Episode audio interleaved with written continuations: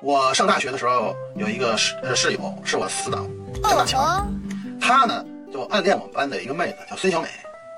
呃，那年情人节呢，他呢就准备啊向小美啊求爱，他就想我得搞一个仪式，得让小美感动。他思来想去呢，就想出了一个招儿。嗯，情人节那天呢，他就在女生宿舍楼下呀、就摆了用蜡烛了这么一个大个的星星。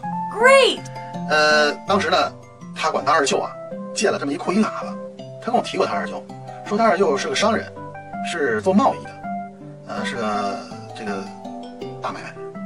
然后呢，那天晚上天刚一黑下来呢，大强呢就把蜡烛啊就点好了，哎呀，挺大个一个星星。